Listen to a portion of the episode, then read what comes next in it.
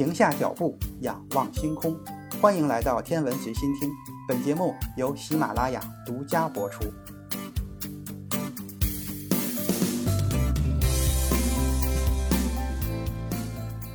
这一期节目，咱们来说一点中国唐朝时期的天文学。虽然印度和中国被喜马拉雅山脉阻隔，但是还是通过陆上和海上丝绸之路的贸易，以及借助佛教的传播，展开了在天文学和数学等领域的科学交流。在唐朝，不但有一行这样的僧人天文学家，还有像翟谭悉达这样具有印度血统的天文学家，服务于官方的天文机构太史局。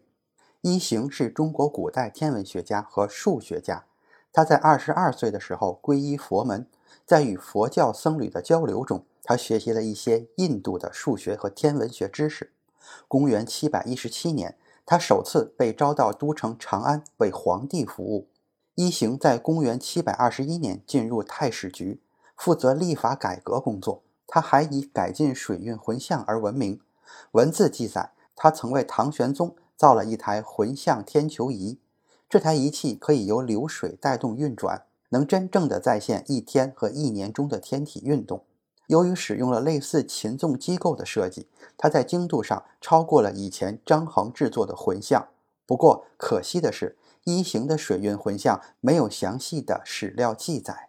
公元七百二十一年至七百二十五年，天文学家南宫月组织了全国范围的天文大地测量。这使一行可以对唐朝时期的疆域进行精确的计算。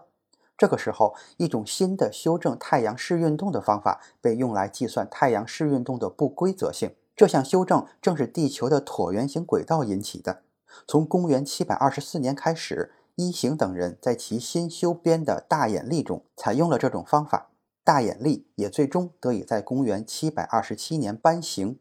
唐玄宗开元年间，翟谭悉达完成了《开元战经》。《开元战经》全书包含了一百三十多卷，其中包括一些中国古代已经失传的文本。《开元战经》还包括一些翻译自印度天文学的内容，其中包括一些关于计算九曜位置的知识，也就是行星的运动理论，以及太阳和月亮的精度计算方法。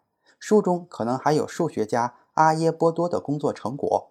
中国第一次使用符号来表示数字零，可能也是受到了它的影响。另外，书中还有一份间隔三度四十五分的正弦函数表。由此看来，一行使用的计算方法有可能就是基于印度的三角学知识。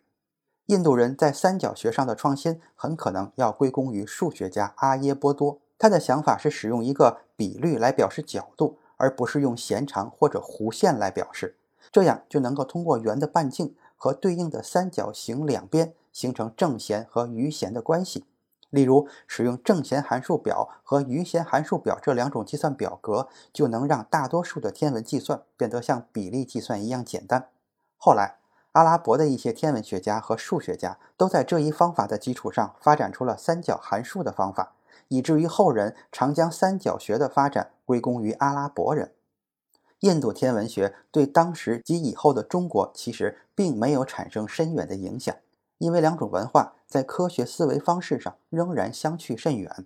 在中国，人们通过精确的观测，然后使用代数学等数学拟合的方式来定量描述自然规律；而印度则是依靠一些如同诗文般晦涩的文字来阐述理论的。因此，阿耶波多唯一流传下来的著作内容表述的并不清楚。它就像一种编码式的语言，只有确定了文本中的每个约定含义之后，才能真正的将它破译。对于每一份文本都会存在不同的解读，这使它不如中文文本那么严谨而有效。这也不容易被广泛的理解和使用。很显然，尽管唐朝的一些天文计算方法与印度的方法非常接近，但后者并没有深入的影响中国的传统天文学。虽然中国天文学家在当时采用了一些新的计算方法，但中国的基本天文学理论并没有发生变化。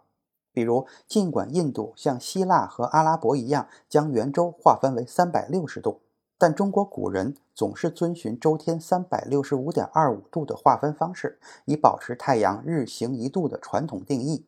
此外，印度借鉴了古巴比伦和古希腊的方法，将黄道分为十二宫。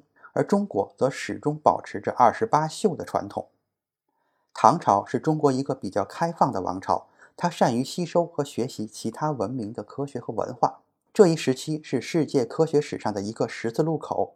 印度的三角学与中国的数理天文学结合，形成了最早期的科学革命。这些知识也是现代天文学发展必不可少的基础。今天的天文随心听就是这些，咱们下次再见。